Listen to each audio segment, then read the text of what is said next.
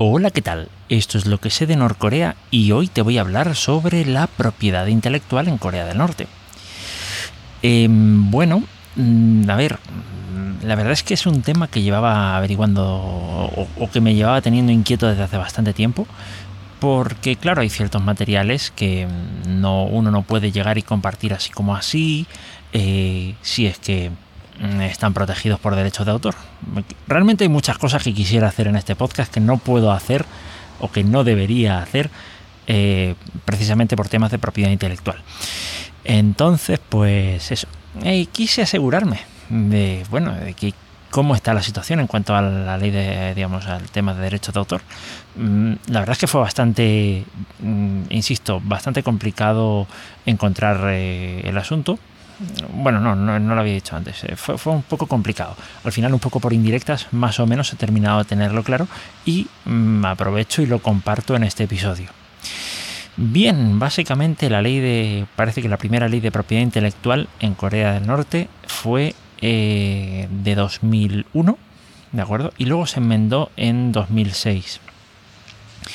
Estuve repasándola y no es que entienda coreano todavía, algo de coreano estoy aprendiendo, pero vamos, no, no lo suficiente como para esto, sino que lo que ocurre es que, bueno, Corea del Norte está, digamos, mm, también está asociada pues con la WIPO, la World International, a ver cómo, cómo está el asunto, eh, World Internet Intellectual Property Office, creo que es la oficina internacional eh, o la oficina mundial de, propiedad intelectual, básicamente.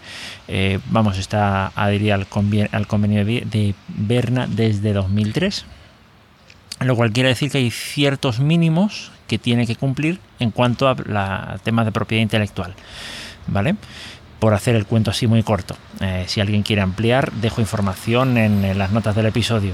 Eh, bien, a lo que sí tuve acceso es a un documento, a la versión inglesa que estaba en poder de la WIPO, de la, insisto, eh, de, la, de la World o Worldwide, no sé cómo estaba el asunto, Intellectual Property Office, ¿vale? Entonces, pues eh, tuve acceso a ese documento y bueno, pues básicamente llamaba la atención algunas cosas. Una es, no sé, el, es una ley de mm, no demasiados artículos, a lo mejor tendrá 40 artículos o una cosa así. No sé si por la forma, digamos, por la gramática coreana, que de paso, por lo poco que estoy aprendiendo, es, digamos, bastante distinta, o por qué, pero la traducción era como demasiado sencilla, era, no sé, mm, tenía eh, no es el cuando cuando la lees eh, incluso en inglés no es el típico eh, no, es, no es como cuando lees el, los términos y condiciones de pues yo que sé vamos a decir de algún servicio en el que te metas en, en inglés no no es no es exactamente el mismo tipo de redacción. Y me pregunto si es a lo mejor por una cuestión de traducción de, de gramática o mm, vete a saber por qué pero no, no va por ahí la cosa, ¿vale? No, no, no, no, entiendo muy bien por qué será, pero vamos, eh, no sé qué, qué, qué, por qué se da esto, pero vamos, era una redacción así un poco, eh, era un poco extraña, ¿vale? Em, después también hubo artículos que me llamaron la atención, ¿vale? Entre ellos el artículo 28, creo recordar, que básicamente establecía ciertas prioridades. Pero bueno, voy a hablar un poquito de, otras, de, otros artículos o de, otros, eh, o, de otras partes. Sí, se reconoce más o menos los mismos, eh, más o menos hay cierta, vamos, casi en todo coincide pues con lo que podría ser la ley de propiedad intelectual en España, aunque la forma de abordarla es un poquito distinta, insisto, temas de redacción o eh, yo qué sé, ¿vale? Em, a ver, eh, se reconocen los derechos de autor o que una obra puede estar protegida por derechos de autor 50 eh, años después del fallecimiento de un autor o 50 años desde que una eh, corporación o desde que una empresa publica la obra, ¿de acuerdo? No están protegidas cualquier obra que se considere prohibida, es decir, que esté, entiendo yo que será que esté censurada. Los derechos de autor a la hora de transmitirlos de una, yo qué sé, que hubiera un cantante norcoreano eh, que quisiera ceder sus derechos a una discográfica, no sé si este, este, escenario es muy posible a día de hoy, eh, pues tendría que mm, pedir un permiso a la, digamos, a la autoridad correspondiente, si estoy entendiendo bien la ley. Em, y bueno, eh, así van las cosas, ¿no? Se reconoce el derecho a cita, se reconoce también el, digamos, la distribución libre de, digamos, de obras protegidas por, por derecho de autor, siempre que no sea para un uso comercial, ¿vale? Mm, que eso, vamos, es bastante polémico en otros países, como en este, como en España, eh, a pesar de que, digamos, sí que está más o menos recogido legalmente, pero vamos, siempre genera polémicas.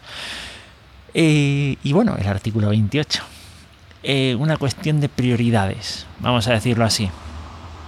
¿Vale? viene a decir que una persona, al, digamos, al crear un contenido al crear, pues cuando hay una obra artística, eh, se incluyen programas informáticos, de paso sea decirlo, eh, al crear una obra artística, si está al servicio de una organización o de una corporación o una, sí, una entidad que, digamos, que, que si hace eso estando eh, en servicio de, una organización, pues que su obra pasa a ser de esa organización Vale, pues uno puede decir, hombre, sí, si estás trabajando para una empresa, pues eh, a lo mejor por las condiciones que hayas hecho, pues no sé, pues tu obra pasa a ser de la, empresa, se pasa a considerar eh, de esa manera y tal. Eh, pero claro, uno podría decir a lo mejor el Partido de los Trabajadores de Corea, o el Partido, sí, creo que el Partido de los Trabajadores o el Partido de Trabajo de Corea, que diga, hombre, todos los ciudadanos eh, norcoreanos, paréntesis, las masas, eh, cierro paréntesis, eh, vamos, están al servicio del Partido del Trabajo de Corea. Entonces, a lo mejor todo lo que crees pertenece al partido y mm, patina o lo que el partido quiera darte.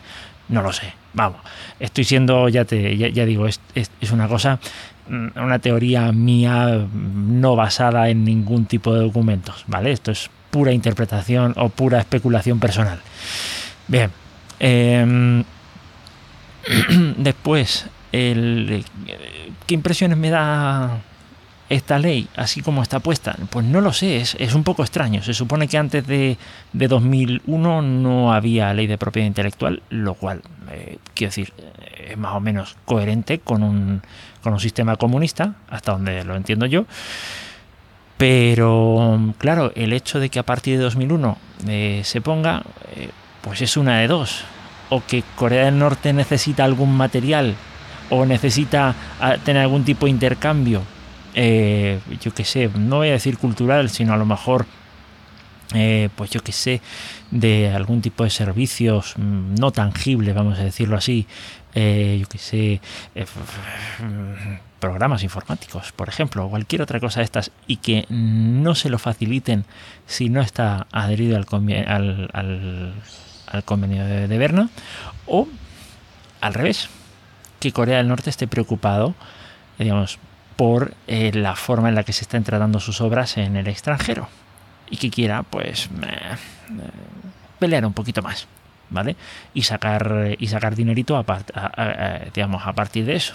Que digamos, como cualquier autor, pues bueno, bajo la regla esta de todos los derechos reservados, pues si no te garantizan la reserva de todos tus derechos, pues claro, pues te tienen que compensar y a esa persona pues se le tiene que castigar, ¿no? Eh, vamos, eso pasa, eso pasa así en todas partes, básicamente. O sea, no, no es, no es una, no, no debería sorprendernos. Estos son los derechos de autor y esto es la política de todos los derechos reservados. Pero no sé, ya digo, sí que, insisto, no sé, se la ve una ley muy, muy ligera, una redacción muy, muy ligera en algunos casos, ¿vale?